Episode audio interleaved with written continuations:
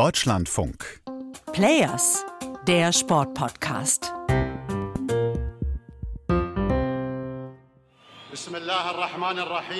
Im Namen Gottes, des Allmächtigen und Gnädigen, aus Katar, einem arabischen Land, heiße ich Sie alle zur Weltmeisterschaft 2022 willkommen. Tamim bin Hamad Al-Thani, der Emir Katars war das. Die Weltmeisterschaft ist jetzt also offiziell eröffnet.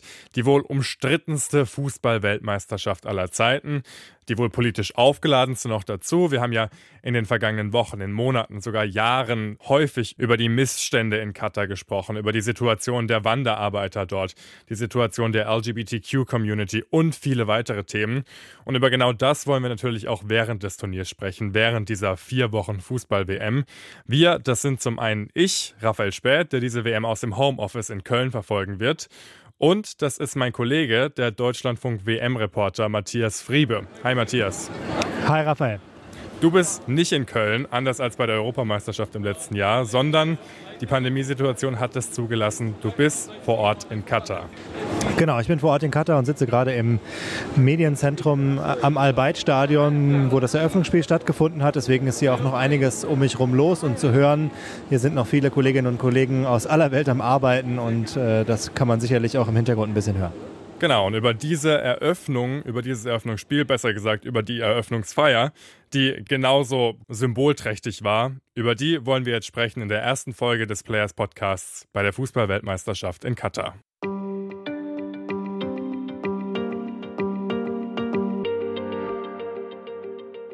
Alle sind in Katar willkommen. Das hat der Emir selbst nochmal gesagt bei der Eröffnungsfeier. Matthias, du bist jetzt seit Samstagabend in Doha. Wie willkommen hast du dich denn gefühlt bisher? Bisher absolut willkommen, das kann ich nicht anders sagen. Äh, so oft wie heute bin ich schon lange nicht mehr gefragt worden, wie es mir geht. Äh, das ist tatsächlich egal, wo man Menschen trifft. Die erste Frage ist immer, how are you? Und wenn es nur auf der Toilette ist und da jemand gerade sauber macht, der fragt auch noch schnell, how are you? Also man versucht hier alles, damit wir uns hier alle wohlfühlen und äh, das Gefühl habe ich schon so ein bisschen, dass das auch vorbereitet ist, dass hier alle äh, dafür sorgen sollen, dass sich hier die vielen Gäste aus aller Welt wohlfühlen in Doha. Das ist schon interessant, weil Wohlfühlen und eine WM in Katar, das passt für mich nicht so wirklich zusammen. Vor allem mit dem Hintergrund, dass ja in der letzten Woche oder in den letzten Wochen immer mal wieder Videos und Berichte aufgetaucht sind von Fans aus Bangladesch, die jetzt in Brasilien oder Argentinien Trikots äh, ordentlich Stimmung machen sollen in Katar. Das ist für mich zumindest eher befremdlich. Wie geht's denn dir vor Ort? Ja, kann ich total nachvollziehen. Mich befremden solche Videos auch und äh, das Internet ist nun mal voll davon. Ähm, vielleicht eine Beobachtung aus dem Stadion heute, die das noch mal ein bisschen verstärkt und unterstreicht. Das war voll das Stadion zur Eröffnungsfeier und für die erste Halbzeit. Und als dann Katar schon 0 zu 2 zurücklag zur Halbzeit, wurde das Stadion immer leerer und immer leerer und immer leerer. Da waren halt viele, die schnell enttäuscht waren von der Leistung äh, des Gastgeberteams. Und am Ende würde ich sagen, war das Stadion ja, von den 60.000 Plätzen waren so 30.000 bis 40.000 vielleicht noch besetzt. Allerhöchstens vielleicht waren es sogar noch weniger. Also ähm, das zeigt so ein bisschen das Problem und auch die Perspektive, dass das mit der Fußballbegeisterung, der Fußballkultur nicht so weit her ist. Auf der anderen Seite muss ich aber sagen, ansonsten ist hier schon WM-Stimmung spürbar, überall. Also man kann dem auch nicht entfliehen an jedem Supermarkt, an jeder Häuserecke, an jeder Straßenkreuzung, an jeder Laterne, überall hängt ein Aufkleber, ist ein Schild, ist ein Fähnchen. Ähm, es gibt nur ein Thema hier und das ist die Fußball-Weltmeisterschaft. Und äh, WM-Stimmung tatsächlich, so skurril das aus Deutschland vielleicht aus klingen mag, die gibt es tatsächlich hier. Und es liegt auch äh, daran, dass hier sehr, sehr viele internationale Fans sind. Mexikaner, Argentinier, Holländer. Ich habe schon ganz viele verschiedene gesehen. Das ist tatsächlich so, WM-Stimmung gibt es wirklich hier. Ja, und ich muss auch sagen, dass vor dem Fernsehbildschirm es so aussah, als ob zumindest bei der Eröffnungsfeier an sich auch die Stimmung im Stadion gut war. Äh, das war für mich schon interessant, das Ganze zu sehen. Das sollte ja eine der größten Shows aller Zeiten werden. So wurde es immer wieder angepriesen. Schlussendlich bestand dann die Show daraus, dass ein Morgan Freeman Wer weiß, wie viel Geld er dafür bekommen hat, äh, ins Stadion gelaufen ist und äh, sich dann mit einem behinderten katarischen WM-Botschafter über Toleranz und äh, Sprichwörter aus dem Koran unterhalten hat. Also das war schon ziemlich bizarr für mich und hat auch irgendwie diese ganze Scheinheiligkeit dieser WM nochmal ganz gut auf den Punkt gebracht. Ähm, wie hast du denn vor Ort diese Eröffnungsfeier erlebt? Also das Wort Toleranz ist richtig häufig gefallen heute. Das muss man aber jetzt erstmal mit Leben füllen. Wir wissen alle, wo die Probleme sind. Das ist laufend berichtet worden. Wir haben jetzt ganz aktuell eine Debatte mit der FIFA, die sich anlegt mit einigen europäischen Mannschaften, die diese Kapitänsbinde in Regenbogenoptik doch nicht mehr tragen dürfen. Und da wird sich jetzt mal zeigen, wie viel Toleranz hier wirklich am Start ist. Wir hatten die Debatte vor zwei Tagen, als es um das Bier in den Stadien ging, was übrigens immer noch ein Thema hier ist, wo auch tatsächlich die Leute sich danach fragen. Die ecuadorianischen Fans haben heute auf der Tribüne äh, immer gerufen, wir wollen Bier, wir wollen Bier, wir wollen Bier. Also ähm, da wird sich noch zeigen, was diese großen, hehren und warmen Worte der Eröffnungsfeier und die so oft beschworene Toleranz und Vielfalt am Ende wirklich hergeben und wie viel davon dann übrig bleibt und vor allen Dingen, was auch nach der WM davon übrig bleibt. Auf jeden Fall und ich glaube, darüber werden wir auch noch ganz häufig sprechen in diesen vier Wochen. Diese Eröffnungsfeier, fand ich, hatte auch eine ganz interessante politische Note, wenn man mal auf die Ehrentribüne geschaut hat. Ähm, ich kann mich noch ganz gut daran erinnern, bei der WM 2018 vor vier Jahren war das ja ein Riesenaufreger, als da Bilder kursiert sind von Wladimir Putin, daneben Gianni Infantino, dem FIFA-Präsidenten, und dann Mohammed bin Salman, dem Kronprinz von Saudi-Arabien. Das wobei, war damals. Raphael, wobei Raphael, der größte Aufreger, äh, ich habe mich auch nicht mehr daran erinnert, ich habe äh, nochmal nachgeguckt und es ist mir wieder eingefallen, der größte Aufreger war Robbie Williams, der nach seinem Auftritt den Mittelfinger in die Kamera gezeigt hat. Davon waren die Medien voll am Ende.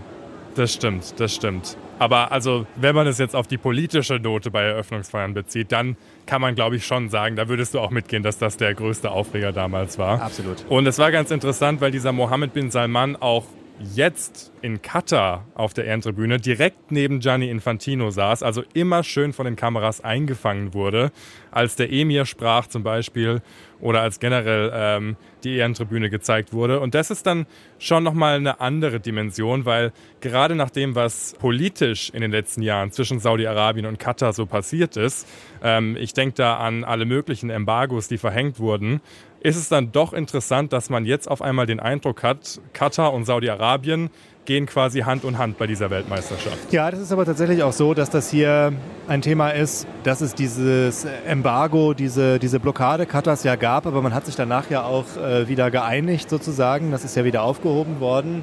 Und vielleicht ist das eine der großen Geschichten über Katar überhaupt. Dieses Land, was eingequetscht ist quasi zwischen dem riesigen Saudi-Arabien und dem riesigen Iran das muss immer wieder schaffen, Freundschaften und Allianzen zu schließen.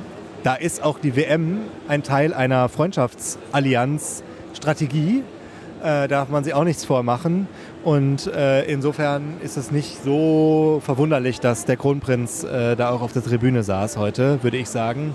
Das auf jeden Fall nicht, aber dass er wirklich direkt neben Gianni Infantino saß, also das hat ja schon Aussagekraft. Naja, so viele politische Herrscher waren auch sonst nicht da heute. Um genau zu sein, habe ich keinen einzigen sonstigen noch äh, gesehen. Da waren viele sogenannte FIFA Legends da. Deutschland wurde bei den FIFA Legends von dem 1990er Weltmeister Thomas Berthold vertreten, der ja, wie wir in Corona-Zeiten wissen, eher mit anderen Dingen Schlagzeilen gemacht hat in letzter Zeit.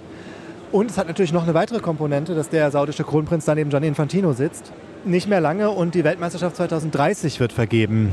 Und Saudi-Arabien möchte gemeinsam mit Ägypten und Griechenland dieses Turnier bekommen. Und naja, wir wissen alle über die Kraft der Bilder und wie sowas funktioniert. Ich will mal sagen, die Chancen stehen jetzt eher besser als schlechter, wenn man sie so nebeneinander sitzen sieht. Ja, und Gianni Infantino ist ja durchaus ein Freund von Golfstaaten. Das haben wir ja nicht jetzt bei dieser Weltmeisterschaft feststellen müssen. Er wohnt ja jetzt auch hier in Doha. Wohnt ja jetzt sogar in Katar. Also, ähm, und dann finde ich es aber trotzdem beachtlich, dass obwohl Gianni Infantino sich so bedingungslos hinter die Katarer gestellt hat in den letzten Wochen und Monaten, er beim offiziellen Teil der Eröffnungsfeier gar nicht zu Wort gekommen ist. Ja, das hat mich auch gewundert. Äh, das war in Russland noch anders. Ähm, vor vier Jahren, da war die Eröffnungsfeier deutlich kürzer. Da ging sie mal gerade 12 Minuten, 15 Minuten so. Heute war es ja über eine halbe Stunde. Die längste Eröffnungsfeier der Geschichte übrigens. Damals gab es zwei Reden. Eine von Putin, eine von Infantino und dann Robbie Williams noch gesungen und dann ging es los, mehr oder weniger.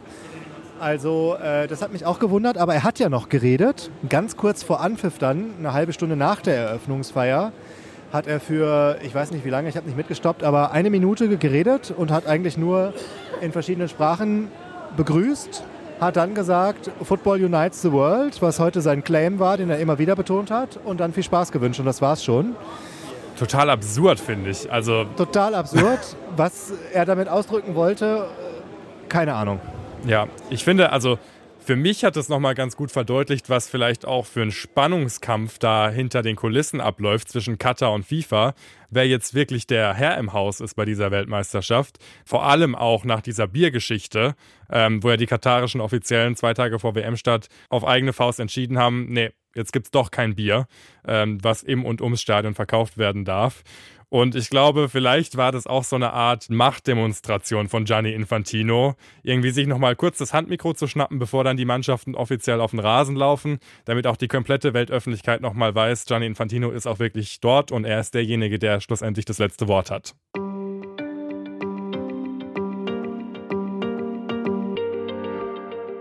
Jetzt wollen wir vielleicht nochmal zum Schluss ähm, darauf schauen, Matthias. Du bist jetzt zum vierten Mal der offizielle Deutschlandfunk-Reporter bei großen Fußballturnieren. Warst also auch schon bei der Weltmeisterschaft 2018 in Russland vor Ort.